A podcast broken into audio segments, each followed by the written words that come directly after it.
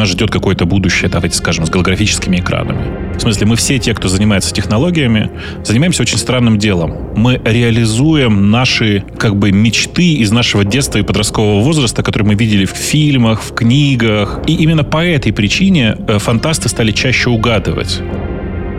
Вы их сейчас оскорбляете, а ведь они через 10 лет вспомнить могут. Здравствуйте, это подкаст про будущее. Каждый раз мы рассказываем, что мир не будет прежним. Как изменится все то, что сегодня мы считаем константой. Семья, деньги, работа, секс, развлечения. С вами Настя Аношка. И Асель Гириханова. Дело в том, что моя э, коллега Айсель, с которой мы пишем этот подкаст, и сейчас в данный момент находится на острове Русский, где, внимание, не работает интернет, не ловит. Она расположена в кампусе для студентов. Студентам не положен, видимо, хороший интернет. Поэтому она просто из-за этого, не потому что там разница во времени, а из-за того, что у нее два отделения повсюду, она не может записаться. То есть она еще, Телеграм еще работает на этом качестве, а вот в Zoom уже все. Вот, это просто к, к вопросу о том, что бывают, оказывается, места и кампусы, где нет интернета. Так нет, ну в смысле, русский остров в этом отношении давно отличается. Там действительно давно так. Я там был последний раз в прошлом году. В прошлом году там периодически не было интернета вообще.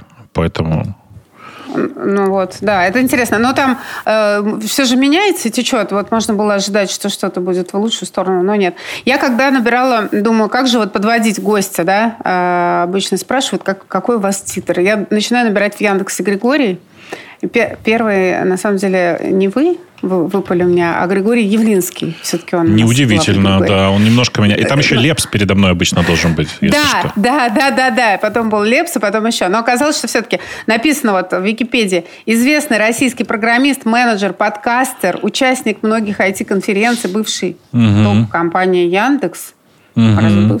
Очень прикольно. Я по-прежнему в компании все еще, да. Но, но так бывает. В смысле, что я просто много где говорю, что я не особенно сейчас занимаюсь делами компании.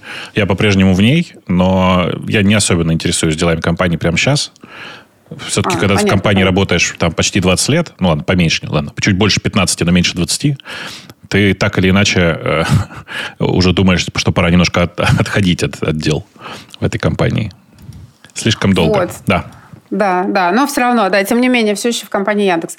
В общем, э, мы вас, мы вас хотели пригласить, э, потому что мы, во-первых, про будущее пишем, а то, чем, о чем вы пишете и ведете ваш телеграм-канал, это технология, IT-технология, IT я, я бы сузила, мы думали, как назвать этот выпуск? Просто про технологии будет слишком общо, но это безумие.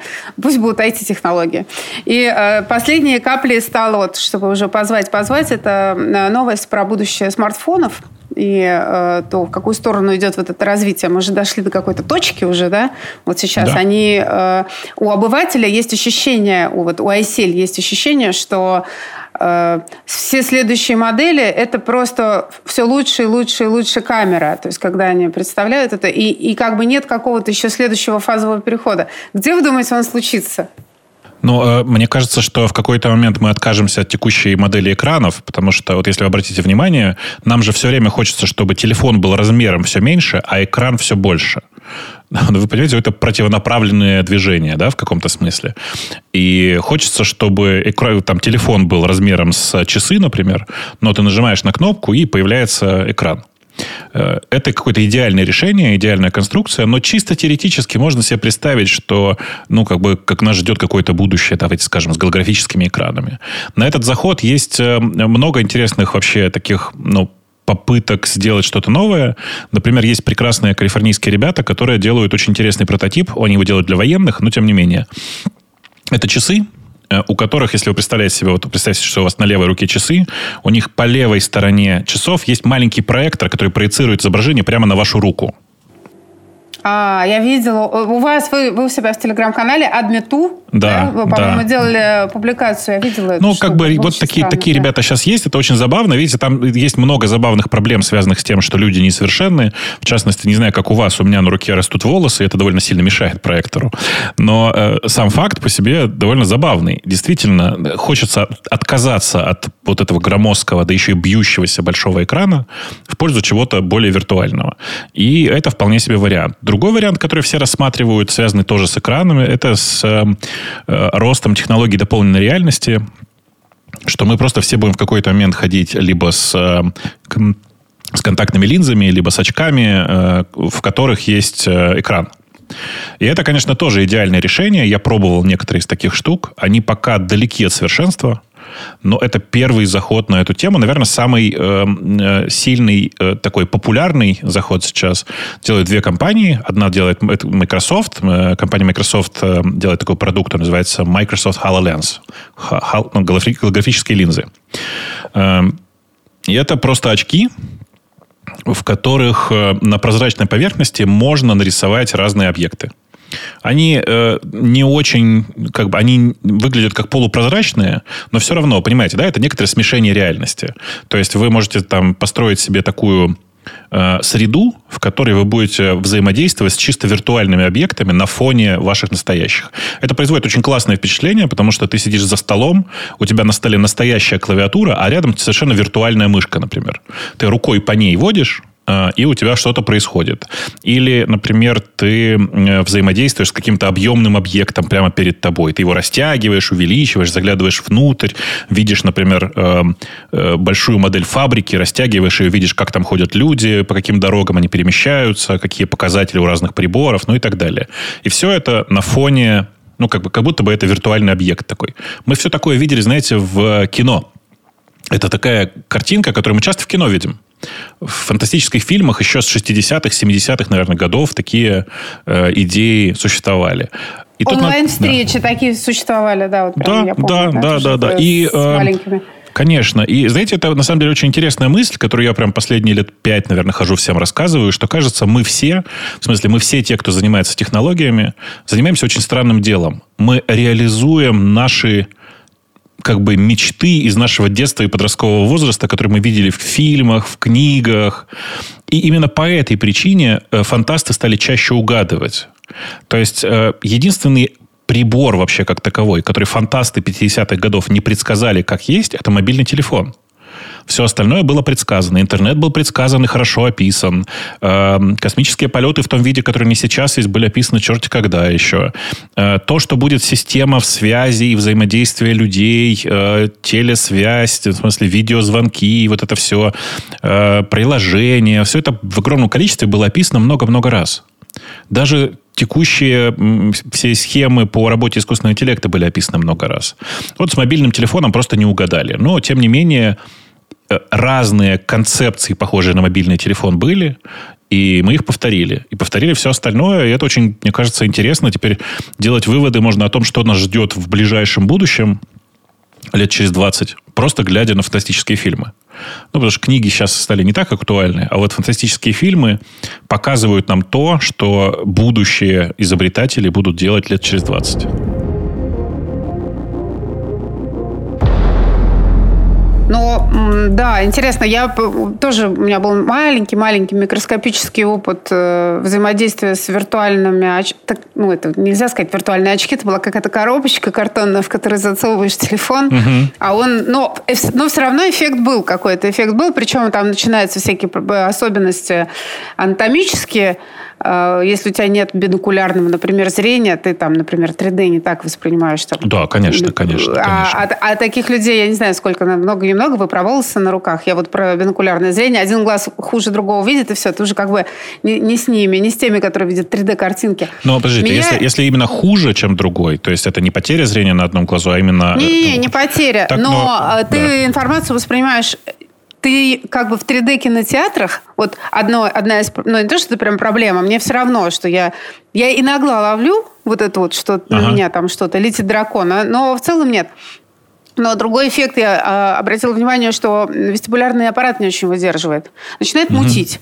И это для меня, я, для меня было неприятным открытием. Я знаю, что дети э, любят, например, качаться на качелях или на каруселях. Взрослые люди не могут этого делать. То есть я один раз дуру села, и все. И потом я там полдня отходила от этого катания. И я поняла, что, все, что вот эта вот тема с виртуальным... Ну, то есть я что же думаю, пытаюсь да, представить. Я иду, например, по улице, мне очень меня интересует тема недвижимости. Я думаю, вот бы здорово было бы сейчас такую штучку, чтобы я вижу, там квартира, например, продается, не номер телефона, а прям сразу метраж, цена, аренда потенциальная там за метр. А лучше все. И чтобы рядом, и коммерческое, Но не получится э, именно потому, что физиология не, еще, не, не, может быть, не очень подстроена. Да, наверное, знаете, скажем, дело не но... в этом. Дело в том, что мы э, с каждым шагом... Человечество занимается виртуальной реальностью и дополненной реальностью последние 15, наверное, лет. Вот серьезно занимается. И каждый шажочек, он все ближе к тому, чтобы, не, чтобы нас не укачивало. Но на самом деле человек невероятно сложно устроен. Вот бог с ним с бинокулярным зрением. Вот представьте себе, что э, вам действительно там надели шлем, вот такой картонный или гораздо более сложный, как вы, как вы пробовали, э, и вы э, видите картинку, как вы двигаетесь вперед по какой-то поверхности. Э, человеческий мозг очень забавно устроен. Если вы двигаетесь идеально ровно и нет движения вверх-вниз, а ведь вы, когда идете по прямой, вы все время двигаетесь вверх-вниз, понимаете, да? Так вот, нет колебания вверх-вниз, вас тошнит немножко запаздывает изображение при повороте головы, то есть вы поворачиваете голову, а изображение поворачиваете чуть позже. Вас тошнит. Вы не видите переносицу собственную в изображении. Вы подумайте на секундочку, вы видите краешек своего носа наверху, вас тошнит. Это естественная реакция организма, это очень легко объяснить. Люди про это просто мало задумываются. Вот представьте себе, вы в диком лесу, вы дикий первобытный человек, случайно съели не те грибы. Как обычно, это, как обычно мозг реагирует? Запаздывает изображение, очень характерно мутит. Вот это вот изображение, там рябь такая перед глазами, которая бывает при сильных отравлениях.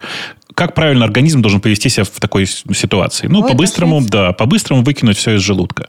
И с этой проблемой человечество борется сейчас в виртуальном мире мы придумываем все новые и новые способы, как сделать так, чтобы виртуальная реальность была все больше похожа на э, ваше естественное поведение. И вот некоторые уже э, современные версии э, VR, вот я буквально только что из этого вылез. Вот, кроме шуток, я там час назад сидел в виртуальном шлеме они уже настолько хороши, что они практически не вызывают тошноты. Ну, что это значит? Это значит, что вы можете просидеть, вот вы сможете в этом VR просидеть час, может быть, два, э, и не будет прям такого, такой жесткой проблемы. Себя хорошо. Как интересно, а VR или AR? VR или AR? Как это разные штуки, они для разного. Вот э, VR, он как бы штука для полного погружения. Скажем, э, ну, зачем я использовал? У меня здесь не очень большой, вот в этой квартире у меня не очень большой монитор, и для меня VR-шлем – это возможность расположить вокруг меня три больших монитора ну, в виртуальной среде и, поворачивая голову, с ними по-разному работать, потому что там, ну, это просто удобно. Я монтировал немножко видео, небольшой кусок. Э, понятно, что в, если бы это было в AR, мне бы пришлось пришлось вокруг включить свет, как-то там разгрести стол, еще что-то. Для меня VR в данном случае это возможность отгородиться от внешнего мира, оказавшись в каком-то внутреннем. AR это все-таки штука скорее профессиональная. Скажем, э, наверное, самое популярное сейчас в реальном мире использование AR это в Штатах многие хирурги используют э, очки специальные, у них небольшой сегмент такой э, перекрыт, в смысле небольшой кусок зрения перекрыт небольшим экраном. И там получается действительно дополненная реальность такая, где они видят Э, ну, типа, показания пациента постоянно, прямо во время операции, не отводя глаза от, э, собственно, от э, театра как бы действий. То есть это уже работает, используется? Это уже работает, да, конечно, конечно. Больше того, это э, вот, если вы помните, в какой-то момент очень много проектов, Шуман наделал проект, который называется Google Glass. Э, очки от Гугла такие были, они э, всем а, казались... А что с ним случилось? Что, почему он наш, надел? Люди что? просто, ну, пришли с этой технологией слишком рано. Во-первых, нужно понимать, что Google Glass, который был выпущен, ну, очень сильно завышал ожидания. Люди думали, что они их покупают, и перед ними внезапно ну, появляется дополненная реальность. А там дополненная реальность в очень маленьком э, сегменте зрения. Скажем, у вас там э, одна шестая от всего вашего поля зрения закрыта небольшим мутным стеклышком, на котором рисуется изображение. Ну и всякие такие штуки. То есть это очень несовершенная, очень как бы ранняя конструкция, которая стоила при этом нечеловеческих денег. Она стоила полторы тысячи долларов за одну штуку. И понятно, что за такие деньги это могут себе позволить вот, ну, там, инженеры, врачи и разные другие ребята, которым это нужно для работы. А мы все надеемся, что появятся вещи, которые смогут улучшать нашу жизнь в домашних условиях. Слушай, ну а если приучать э, человека с измольства, ну сейчас вот Илон Маск, да, ну я уж не знаю, кстати, как отношение к э, визионерству и Ну, э, нужно понимать, что он, кроме, кроме того, что он, безусловно, очень талантливый инженер и довольно талантливый бизнесмен, он, конечно, потрясающий маркетолог. И вот его навыки маркетолога, они многим инженерам очень сильно э, мешают его всерьез воспринимать. Ну, то есть э, у него часто маркетинговые решения больше, чем инженерные. Последнем подкасте, в котором он участвовал как гость, он рассказывал, отвечал на вопрос, чему он там в свое время посвящает, и не слишком ли много у него твиттер, ведение твиттера съедает время. Он сказал, нет, ну это вообще там типа пару минут. Но 5% своего драгоценного времени я посвящаю говорит, он идеи вот это раз, развитию, я забыл, как технология называется, где чипы вживляют, ага, и они... Нейролинк. Э, сдвиг... Нейролинк компания. Да, точно, точно, да, да, да, да. И вот 5% драгоценного времени, и мы понимаем, мы про себя, слушатели, понимаем, что все, надо бежать, там, значит, наверное, акции будут расти, все получится и так далее. Да, а, намек мы поняли. И сейчас заявляется, заявляется идея, что там это будет помогать там, обездвиженным людям обретать обратно, там, управлять телом и так далее. И у меня возник... Ну, и мы понимаем, что если человек как бы с измольства, да, или животное любое к чему-то приучать, оно там будет э, ну, не, не так, как его сородичи действовать там инстинктивно, да. И может быть, э, может быть от идеи приучить существующего нынешнего человека, текущего, э, к э, к шлемам и к переносице и так далее, чтобы его не мутило. Может быть, идея пойдет, э, чтобы детей сразу а, делать такими, чтобы у них на сетчатку глаза проецировалось прямо, что нужно в зависимости от того, к какой сети они подключены. Такое, такие есть идеи или это еще Ну, э, я слишком? думаю, что прямо таких нет, и в ближайшее время, там, близкое время не будет, потому что люди очень-очень с большой опаской относятся к модификации собственного тела. Э, Почем зря, конечно. Я не знаю, знаете вы или нет, в Москве есть несколько таких ребят, которые провели очень простую операцию. Они в мягкие ткани ладони встроили RFID-чип. RFID-чип, он очень долго живет, как бы, и он не требует питания, он работает с помощью наведенных токов. Для чего это используется? Ну, например, они с помощью этого чипа очень красиво заходят в метро. Они просто прикладывают руку. Понимаете, да, как это впечатляюще выглядит?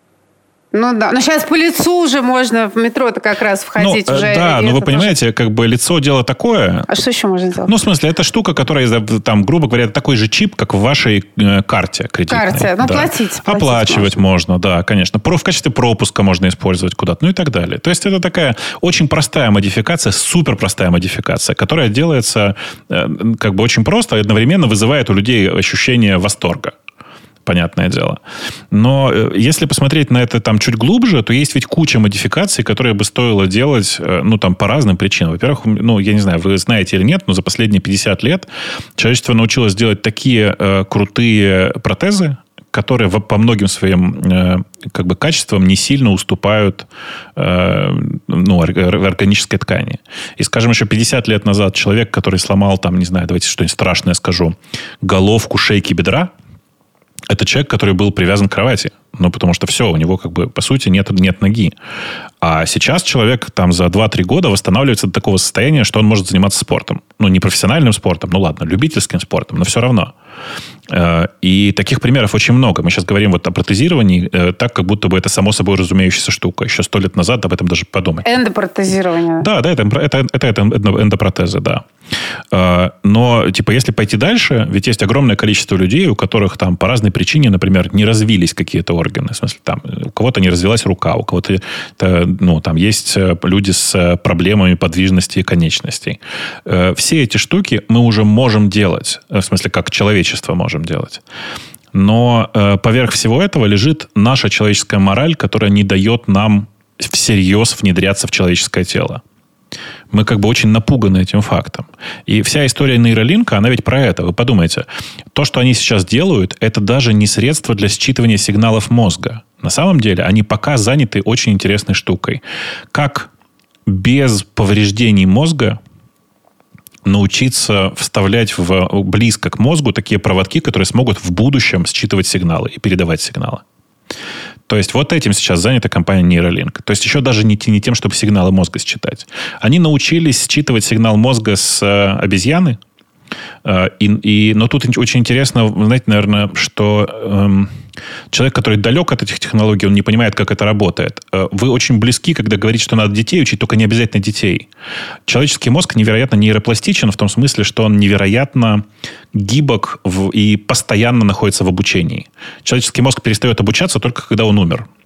Э, и когда, слэш, если э, ребята из нейролинка все-таки достигнут нужного результата и действительно будут вставлять 5000 электродов в человеческий мозг без повреждения мозга, а они именно этим, этим заняты, дальше будет очень интересный процесс. Компьютер будет учиться понимать сигналы человеческого мозга, а человеческий мозг будет учиться понимать сигналы компьютера мы увидим не просто какой-то односторонний интерфейс, а именно процесс взаимного обучения – и э, если вы посмотрите, как ребята из нейролинка вот сейчас показывали эту обезьянку, которая играет в понг, там же такая же история. Там же не просто компьютер привыкал к тому, как это делать, но и обезьяна при, привыкала к тому, как с помощью сигналов своего мозга э, управлять э, битой на экране. Там довольно простая игра, она в понг играет. Э, этот процесс, он в будущем, конечно, будет ну, гораздо шире. Но самое сложное, что нужно сломить, это вот это человеческое восприятие. Мы боимся э, внедрения в наш собственный организм. Мне кажется, очень зря. Я бы с удовольствием, ну, да, честно да, да, скажу. Да, поэтому мы на телефонах и сидим. Конечно, конечно. Это штука, которая снаружи от нас. Это, да, при да, том, да, что, да. обратите внимание, я не знаю, как у вас, а, но есть хорошая статистика о том, что до 40% людей используют, испытывают синдром, так называемый синдром тревожного кармана. Это штука такая, даже когда рядом с вами нет телефона, периодически вам кажется, что у вас вибрирует карман. А, да, да, да, да. да ну Трели вот, я иногда слышу, да, мерещится. Да, да, да, да. Ну, бывает. вот это такая штука, она встречается очень часто, действительно очень часто. И, ну, мы просто Но это привыкли. часть тебя типа встала, это, на самом это, деле. это наш орган такой, это, внешний да. мозг. Это наш внешний мозг. Внешние средства потребления, получения информации.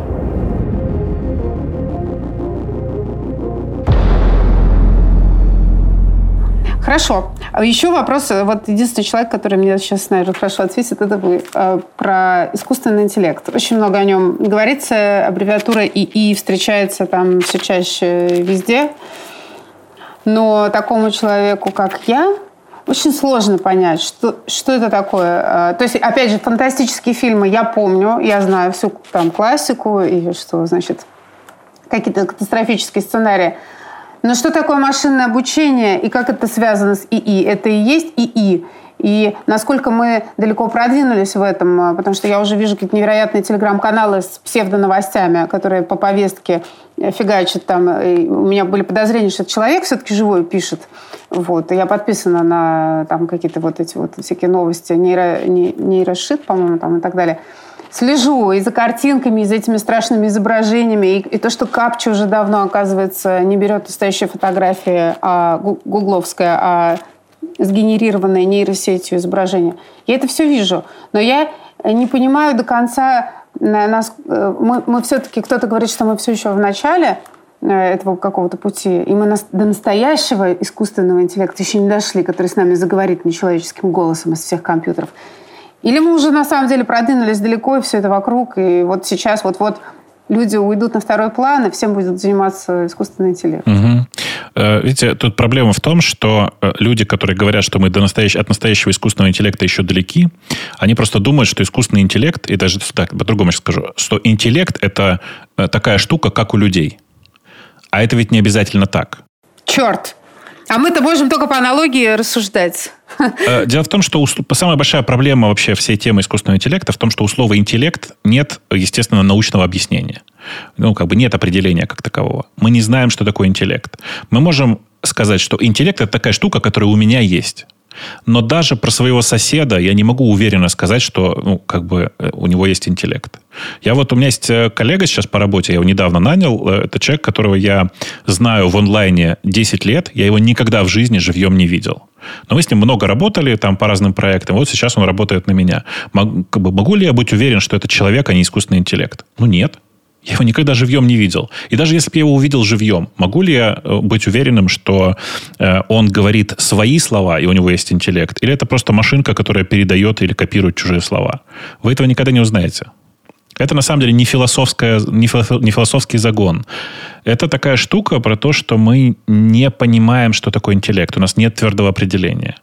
И из-за этого много есть людей, которые говорят, ну, настоящий искусственный интеллект еще как бы неизвестно, когда будет. У меня, знаете, есть такая э, тема, я часто рассказываю людям про искусственный интеллект в формате лекции, особенно там детей, детям каким-то или э, там политическим взрослым, и э, там 8, наверное, лет назад, когда люди начинали слышать про искусственный интеллект, они говорили, ну что этот ваш искусственный интеллект? Он что, может, может он оперу написать? И 8 лет я назад говорил, что, ну, наверное, нет пока. 4 а года, 4 года назад я начал говорить, что, ну, вот, появились первые какие-то модели, которые неплохо пишут музыку. А сейчас, и знаете, как я говорю? Средний искусственный интеллект оперу написать может, а средний человек нет. И как, вот, понимаете, как сравнить, у кого из нас есть интеллект? Знаешь, э, мы то на вы, то на ты, я не знаю. Давай на ты, просто чтобы не, не загоняться. Да. А, я обратила внимание на то, как дети мои в машине э, обожают включать Алису, например, когда я еду на машине, и она предлагается вместе, прилагается к... С навигатором, карте. да. С навигатором, да. И это очень удобно. Не надо болтать с детьми, они занимаются. И вот что я усвоила. Я не пользуюсь голосовыми помощниками ну, почти никогда, хотя это может экономить время, но я костный в этом смысле человек. Но дети, они эту Алису, они ее одушевляют. Они воспринимают ее как... Они, короче говоря, все хотят общаться. Я не знаю, есть ли статистика по Алисе, э, ну, какая-то большая по какому поводу с ней вообще кто разговаривает. У меня есть подозрение, но это мой личный опыт, может быть, его нельзя масштабировать, что в основном это дети, которые начинают экспериментировать, спрашивать, сколько ей лет. Ну, одни и те же вопросы, откуда она взялась, где она сидит и так mm-hmm. далее. И не обидно ли ей там, и знакома ли она с Сирией, вот это вот вся, весь этот да, да, да. набор. Потом приходят к оскорблениям и смотрят, как она там реагирует, и там обзываются и так далее.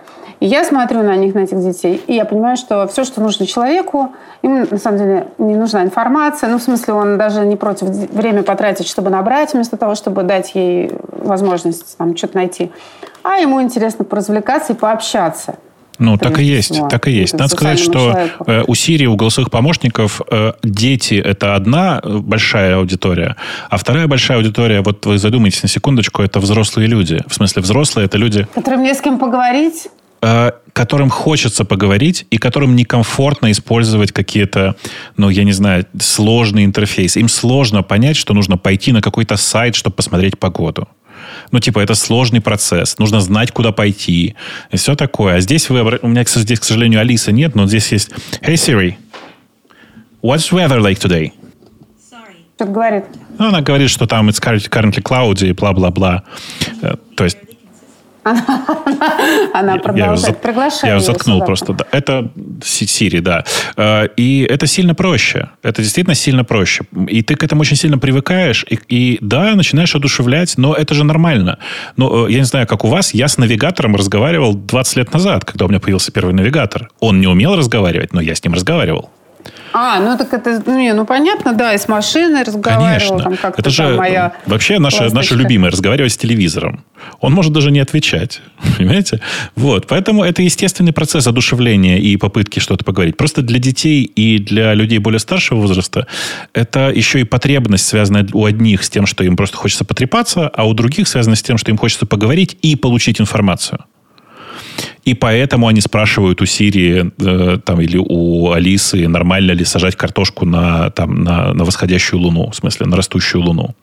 Или э, поэтому дети с э, Сирии, пытаются, Сирии Алису пытаются оскорбить, чтобы посмотреть на реакцию, э, потому что ну, это же как бы безопасно.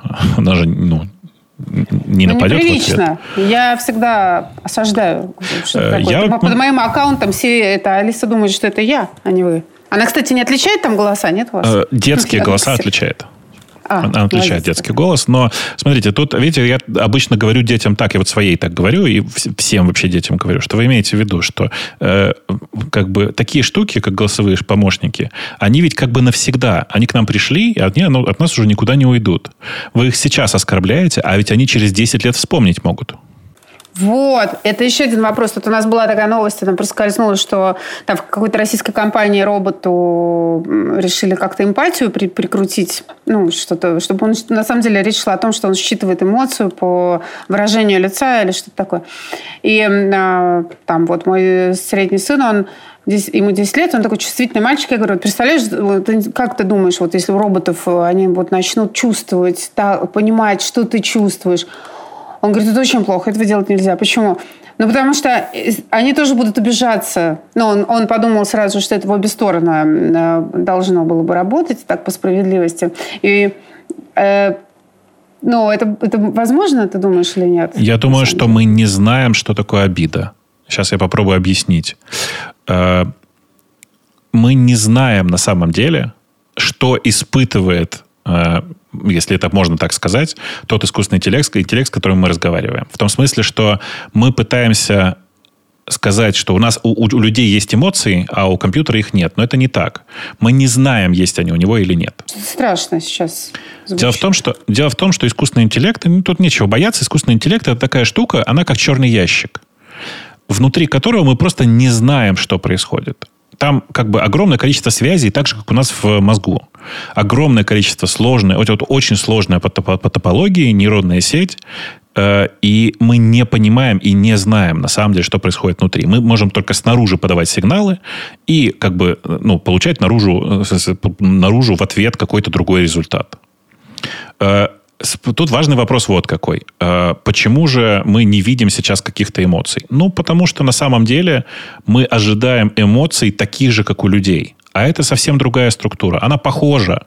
Это тоже нейронная сеть. Но э, ну, давайте какой-нибудь я пример, что ли, приведу, про который люди обычно не очень думают. Вот, скажем, э, у людей есть чувство юмора. У компьютера в среднем его нет. То, то чувство юмора, которое демонстрирует Алиса, это штука, которая просто запрограммирована в том смысле, что это э, э копирование человеческих реакций. Но э, если разобраться достаточно глубоко в том, что такое юмор, это на самом деле вообще такая фундаментальная история. Э, вот вы подумайте на секундочку. Вы Можете себе представить юмор, который не содержит агрессии? Совсем. Агрессии или оскорбления? Ну, я думала, я тоже ну, читала иногда когда-то про юмор и читала такое определение, что это э, ну, нервная реакция на парадоксальность. Вот в этом смысле про в смысле, да, я... наш, наш юмор, наша, наша, наша реакция наш смех, нервная. Наш смех, да, смех это который реакция может на парадоксальность. В лай, да, или там в, в рыдание и так далее, что, собственно, тоже как-то там стрессовая, стрессовая реакция. На парадокс, на то, что ты чего-то не ожидаешь. Тут про агрессию я никогда не А не вот думала. вы представьте себе, попробуйте сейчас, вот я, мы с вами поговорим, а вы попробуйте посмотреть в следующие там несколько дней на те шутки, которые проходят вокруг нас. Они всегда завязаны не на парадокс, на самом деле. Они всегда завязаны на агрессивные действия. И это вот особенность современного юмора. Она вот такая. Современный юмор часто не... Как бы, вот даже парадоксальный юмор зацелен, зацеплен на агрессию. И больше того, смотрите, сейчас я просто немножко поверну, и вы, вы поймете, к чему я клоню. Э, у большинства млекопитающих есть только одна эмоция, во время которой они показывают друг другу клыки. Это тоже агрессия. Мы когда да. улыбаемся, мы когда смеемся, да. мы показываем да. клыки. Да, да, да, а, Так вот, теперь представьте себе, что вы не белковый интеллект, Я искусственный интеллект. Ну вот, как Нельзя. бы хоть... Да, Нельзя, сложно, да? да? Понимаете? Да. Mm. И как бы мы просто ожидаем от небелкового интеллекта такого же, таких же эмоций, как у, как у интеллекта белкового. А это не так, это совершенно другая структура. Не то чтобы... Я даже не утверждаю, что искусственный интеллект на самом деле что-то понимает. В большинстве случаев я уверен, что это не так. Мы пока на крайне ранней стадии. Я бы сказал, что э, у человечества не так давно, в 2014 году, был, был гигантский прорыв. Это было 8 лет, ну, а, 15, ну, ладно, неважно. 8-7 лет назад мы совершили гигантский прорыв как человечество. Мы точно скопировали нейронную сеть, в смысле устройство мозга э, небольшого такого червя. Есть такие маленькие черви, они называются нематоды. Это малюсенькие червячки размером около 2 миллиметров, они прям совсем маленькие. Э, мы, почему они хороши? Потому что они, их организм содержит чуть больше тысячи клеток, из которых 102 клетки – это нервный узел, то есть нерв, клетки, э, клетки так называемого ганглия нервного, то есть нервного узла. Мы скопировали полностью этот нервный узел и научили его, встроили его в робота, и научили его вести себя практически полностью как нематода. То есть это робот, который перемещался по площадке. Если он находил кубик, э, который означал еду, то он получал под подкрепление о том, что молодец, ты нашел еду. И мы обнаружили, что да, эта нейронная сеть ведет себя точно так же, как живой организм. Э, это было, ну, вот там 7 лет назад. Сейчас мы, наверное, можем создать такую же нейронную сеть на тысячи и миллионы, наверное, нервных э, вот таких вот э, нервных клеток, в смысле нервных узлов. Но мы пока еще чудовищно далеки даже от мозга, ну, наверное, крысы, что ли, в смысле любого млекопитающего. Очень далеки. Э, это не означает, что в этом скопи... в этой скопированной модели или не скопированной, а созданной человеком есть или нет интеллекта. Это какой, какая штука, которая обладает некоторыми мыслительными процессами. Э, мы не знаем, какими конкретно, но мы знаем, что мы научились эти простые мозги, эти простые искусственные интеллекты применять для некоторого типа задач. Ну, скажем, э, можно на самом деле использовать искусственный интеллект для того, чтобы распознавать э, на фотографии машины, которые превышают скорость, и находить на них номерной знак, и высылать с помощью искусственного интеллекта штраф, как это сейчас и работает. Но можно ли этот же искусственный интеллект использовать для чего-то более сложного? Ну, наверное, в таком виде нет. Это супер простая, супер упрощенная штука, которая решает только одну простую задачу. Но при этом есть невероятно сложные системы искусственного интеллекта, которые сейчас используются в основном для игр, в смысле для э, игр, связанных с искусственным интеллектом, то есть для научных работ, в которые, которые решают ну, невероятно сложные задачи. Например, наверное, одна из старых работ ребят из э, компании OpenAI, э, это такие ребята, которые делают много исследований, связанных с искусственным интеллектом. Э, это они, они сделали такую виртуальную игру для искусственных интеллектов. Там было четыре искусственных интеллекта, два белых, два синих. Э, и э, задача синих заключалась в том, чтобы не дать белым их коснуться. Ну, то есть они играли как бы в ляпы, да, как мы играли в детстве. И вокруг были в этой, в этой виртуальной среде были набросаны какие-то объекты, и довольно быстро эти самые синие роботы научились строить вокруг себя баррикады для того, чтобы не подпускать белых. Э, наоборот, придумывать такие конструкции, как, э, при том, что они не могут взаимодействовать друг с другом, они не умеют разговаривать, они знают только положение друг друга. Они научились не только э, устраивать баррикады так, чтобы вместе забаррикадироваться, они научились вместе взаимодействовать и сообща что-то делать. Один баррикадируется, второй в этот момент отвлекает других других э, противоположных, противоположных игроков. Они научились в, там, выбираться из этих баррикад, когда нужно было. То есть они на самом деле научились делать очень-очень много вещей. Это очень-очень впечатляюще. Я вам, наверное, постараюсь, я попробую вам прислать э, э, этот видеоролик, чтобы вы посмотрели. Но вообще для тех, кто нас только слушает, э, попробуйте загуглить э, в Ютубе такого молодого человека. Он, э, он, у него есть канал, который называется Two Minutes Papers. Э, то есть двухминутные э, двухминутные научные статьи. Papers — это как бумага, но называется two-minute papers. Э, это потрясающий человек, который делает очень короткие видеообзоры всего связанного с искусственным интеллектом. И посмотрите самые популярные его ролики. Вы поймете, что все эти упрощения, говорящие о том, что современный искусственный интеллект это не интеллект, такая штука, которая ну, как бы не является правдой. Особенно, если вы сравниваете эти искусственные интеллекты, скажем, с детьми, с собаками, с поведением каких-то не очень, э, не очень высоко образованных или очень, не очень интеллектуальных э, млекопитающих. Вы поймете, что это уже, э, уже все очень близко. Понятно, что до настоящего искусственного интеллекта, который будет во всем похож на человека, нам очень-очень далеко. И не факт, что надо. Понимаете? Не факт, что мы хотим построить искусственный интеллект, который будет похож на человека. А как же, а как же научный интерес? А как же попробовать? Мы обязательно попробуем. Я уверен в том, в том, что мы в ближайшее время, то есть в ближайшие лет 20, мы увидим первые попытки сделать настоящий искусственный интеллект, такой, который будет прям, ну, действительно во многих аспектах неотличим от человека. Ну, виртуальный человек, на самом деле. Вот слушай, вот я работаю, пока все еще работаю в медиа, пока все еще. И тут, значит, у нас радио, тут, значит, новости, повестка, голоса, ведущие, селебрити, вот некоторые тоже ну, занимаются. Все, все это уже можно да, заменять на виртуальные фигуры. Все. А у меня, у меня была, была эта мысль, э, я ее как-то хотела вот подтвердить, сверить часы. У меня, я вдруг поняла, посмотрев, что даже российская газета, печатный орган правительства Российской Федерации уже прикрутил кнопку на сайте послушать, ну, послушать новости, там робот начитывает. Робот говорит, да, да. Робот говорит. И я понимаю, что сначала появится ведущий робот, и будут из любопытства его слушать, потом появится второй, потом появится женский голос, потом будет визуализация. Сейчас они так себе не очень. Я вот сколько вижу, это в Японии, там попытки, там какие-то ведущие, неинтересно не в Китае, В Китае, Пять в Китае, минут посмотришь, потом что-то как-то... Но это, это временно пока. Потом это будет полностью не, до степени неотличимости, а потом вся вот эта гуманитарная история, она будет смыта просто э, ну, вот этими штуками. Но дальше, если мы с тобой заглянем, если мы будем считать, что люди уже будут не хуже нас с тобой общаться и пересказывать друг другу новости науки, а политически, например, возможно э, там, правительство создавать. А как, как вы знаете, что это еще не произошло?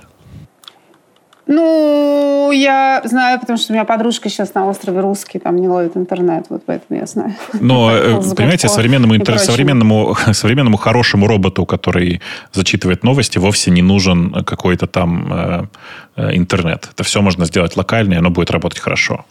Э, у Синьюа, у крупнейшего э, э, китайского агентства новостного, которое государственное, есть постоянно действующий телеканал, в котором только искусственный интеллект, ты, разные искусственные интеллекты зачитывают новости. Это уже давно есть. Оно существует. Первая новость про это была в 2018 году, три года назад.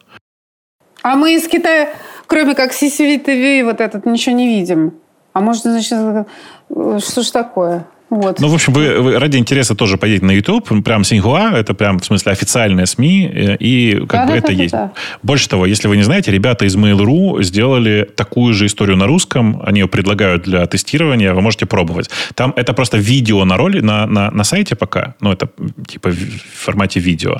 Но это прям проект вот их прошлого года, они всерьез это делали, и, э, ну, это неплохо работает. Но, с другой стороны, посмотрите, как бы, посмотрите на это с другой стороны. Если есть deepfake, который позволяет э, взять э, там э, много видео с э, живым человеком и после этого э, любого другого человека заставить выглядеть как, как первый, да? Это действие первое. Дальше действие второе. Если есть системы, которые переделывают голос одного человека в голос другого человека со стопроцентной точностью, прям включая интонации и особенности дефектов дикции, Такие тоже системы уже есть. Третий, ну, как бы следующий шаг, он же понятный. Убрать вот этого лишнего человека. То есть не нужен больше человек, который будет имитировать другого человека. Это просто будет искусственный интеллект, который имитирует другого человека целиком от, ну, от начала до конца. И популярные телеведущие, ну, действительно, это ребята, которые пострадают первыми, потому что что нужно для того, чтобы сделать такую модель? Что нужно, чтобы э, Ирада Зейналова была полностью синтезирована? Ничего, просто взять видеозаписи в, в количестве и вставить в уже готовые системы, которые учат, э, которые ну, обучены э, имитировать других людей.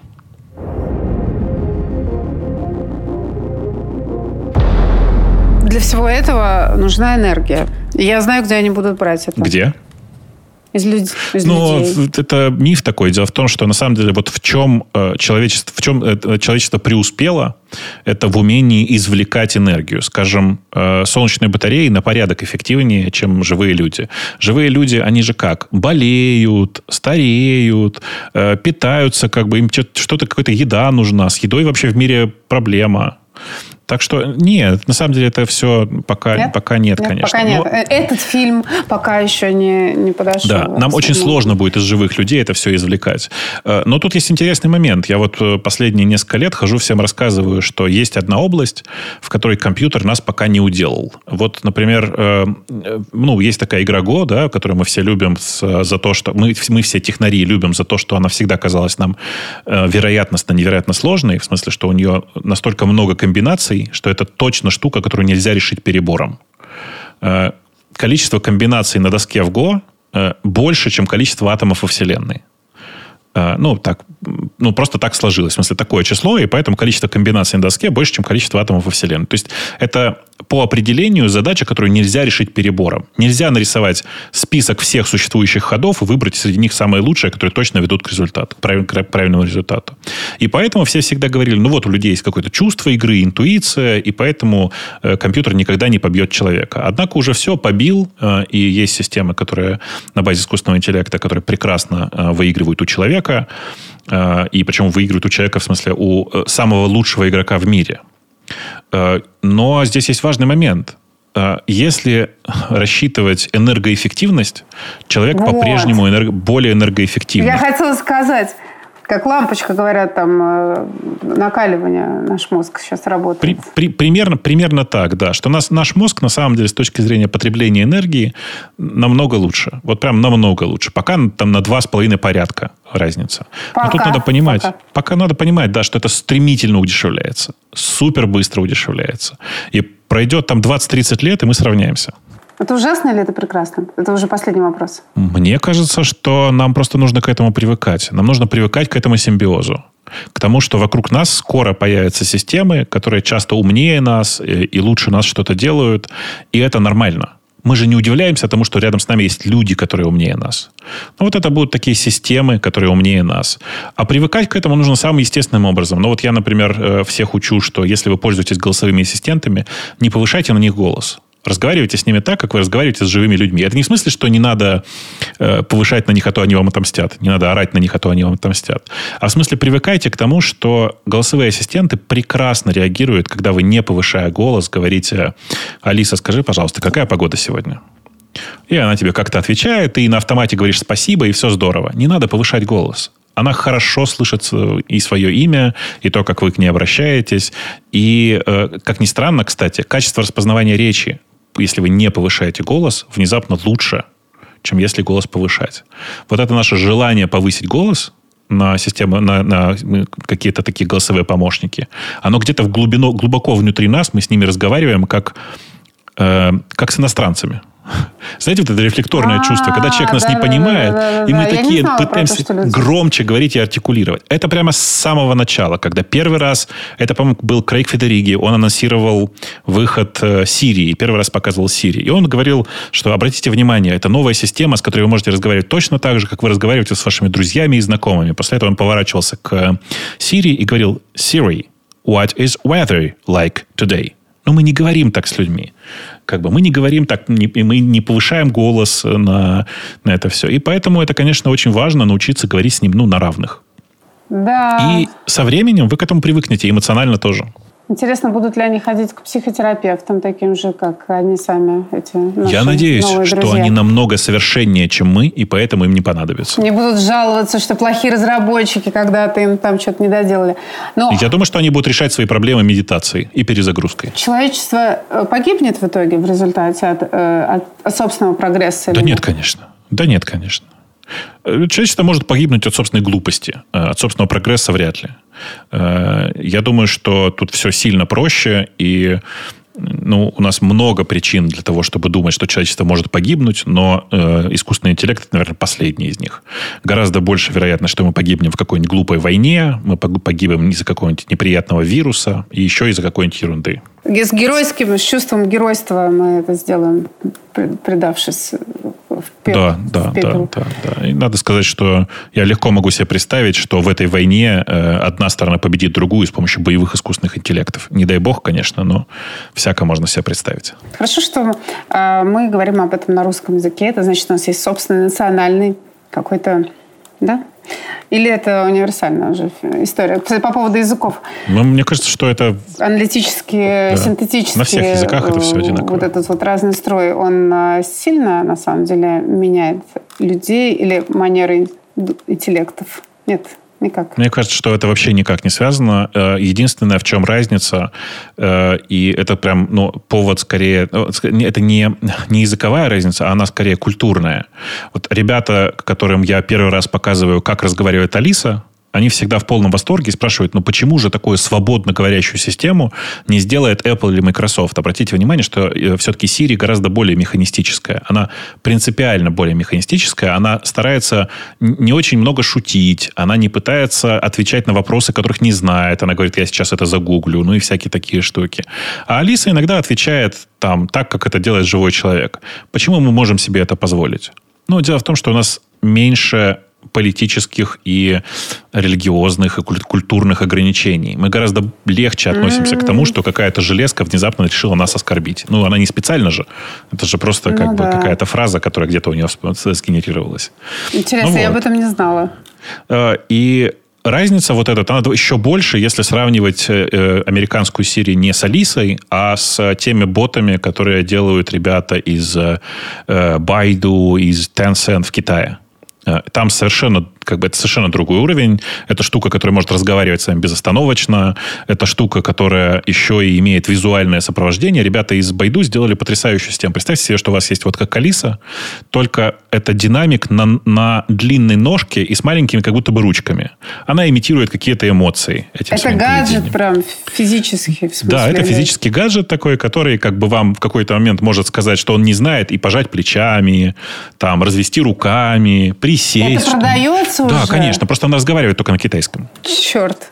Ну, что там китайский выучить? Я думаю, что это хороший повод выучить китайский. И э, вообще много поводов выучить китайский, на всякий случай. Да, а вы знаете китайский? Нет, ну, можно сказать, вы что так нет. сказали синхуа, что я подумала, что вы уже... Ну, я сказал синхуа как, э, скорее, да. американец. На американский манер. Да, да, а, да. да. А, а так он называет... Ну, э, короче, нет, я, я плохо знаю по я плохо говорю на китайском. Это наш, как наш страх э, в себя что-то вживить, такой же страх иррациональный перед китайским языком у всех европейцев. На самом деле, по слухам, он примерно как английский с точки зрения грамматики, там еще меньше грамматических э, да. ну, конструкций. На самом деле, то есть это просто слово за слово ты цепляешь, и вот ты уже на нем э, говоришь. Это, это правда. Тут еще важный момент вот какой, что современный китайский, даже не так, вот Патунхуа, в смысле, вот тот китайский, который мы называем китайским, это специальный язык, который изначально был э, в Китае выбран для, как язык внутреннего межнационального общения, для общения между, между, между разными народами. Он самый простой из вариантов китайских языков, э, и это такая же история, как с современным английским. Мы же, на самом деле, не на английском говорим. Мы говорим на таком упрощенном английском, который подходит для межнационального общения. Вот с этой точки зрения все хорошо. Кстати, надо сказать, что э, современные системы искусственного интеллекта, которые используются для автоматического перевода,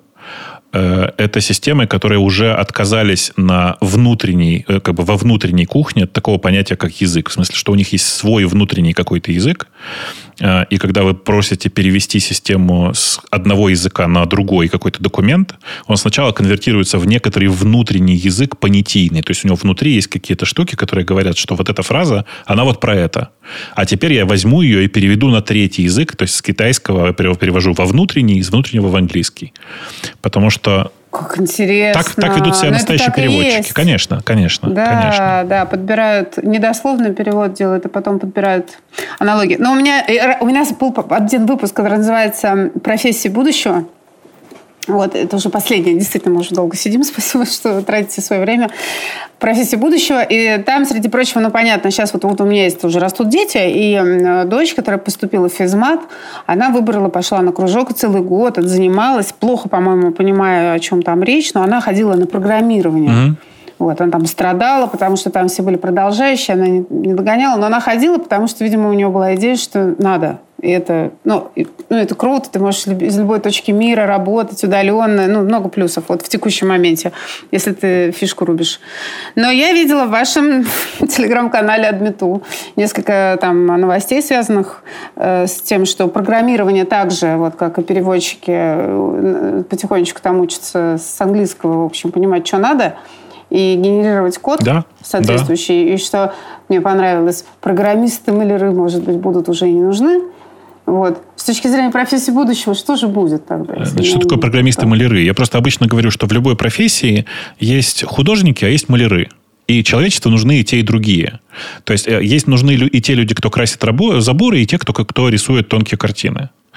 Э, программисты-маляры – это те ребята, которые ну, э, как бы решают вполне конкретные, очень простые задачи, э, которые, ну, их просто очень много. 99%, ну, 93% программистов – это программисты-маляры. И действительно, вот сейчас появились в последнее время несколько таких проектов разных, которые, по сути, делают страшное. Ты говоришь, э, я не знаю, там, э, нарисуй э, кружочек, это будет космический корабль, теперь нарисуй э, разные камни, которые летят в разные стороны, а пусть кружочек умеет стрелять. Если как выстрел попадает в камень, то камень взрывается. Конец игры наступает, если камень наступает, попадает в кружочек.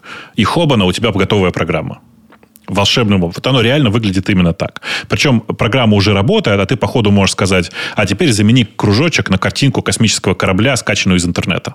И хобана у тебя почти настоящая игра.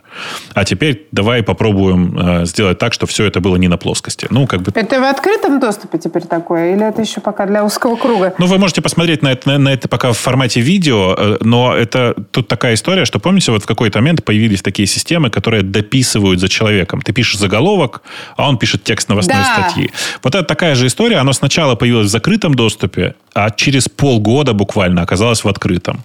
Вот тут такая же история. Э, думаю, что через полгода, может быть, максимум через год, это система, которая будет в открытом доступе. Будем ждать. Спасибо.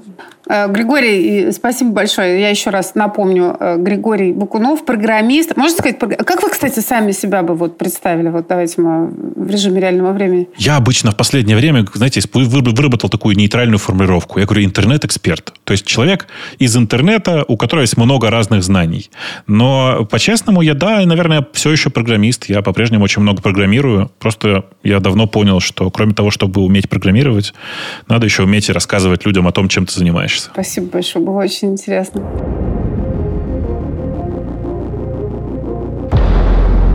ваш подкаст. Давайте э, мы скажем сразу, где вас можно слушать непрерывно. Смотрите, у меня э, есть огромный подкаст, который называется «Радио Т», radio-t.com, но тут нужно сделать важное отступление. Это подкаст для программистов. Он выходит каждую неделю. На прошлой неделе мы отметили 15-ю годовщину этого подкаста. А, и мне кажется, что у нас в стране нет программистов, которые бы нас не слушали. Но если вдруг вы нас почему-то не слушаете, и вы программист, приходите. У нас очень дружная комьюнити и очень классные всегда ребята приходят, которые делают подкасты. Спасибо большое. Это был наш подкаст про будущее. И мы с Настей ваши проводники по новому дивному миру, который может наступить уже завтра, а может остаться просто фантазией. Присоединяйтесь к нам на Фейсбуке, в Телеграм, личном Телеграм Настя Аношкой. И мой тоже Телеграм-канал Хангерей. Присылайте ваши идеи. Может быть, вы хотите стать гостем нашего подкаста или хотите стать спонсором нашего подкаста. Будем рады всем. Всем пока. Пока.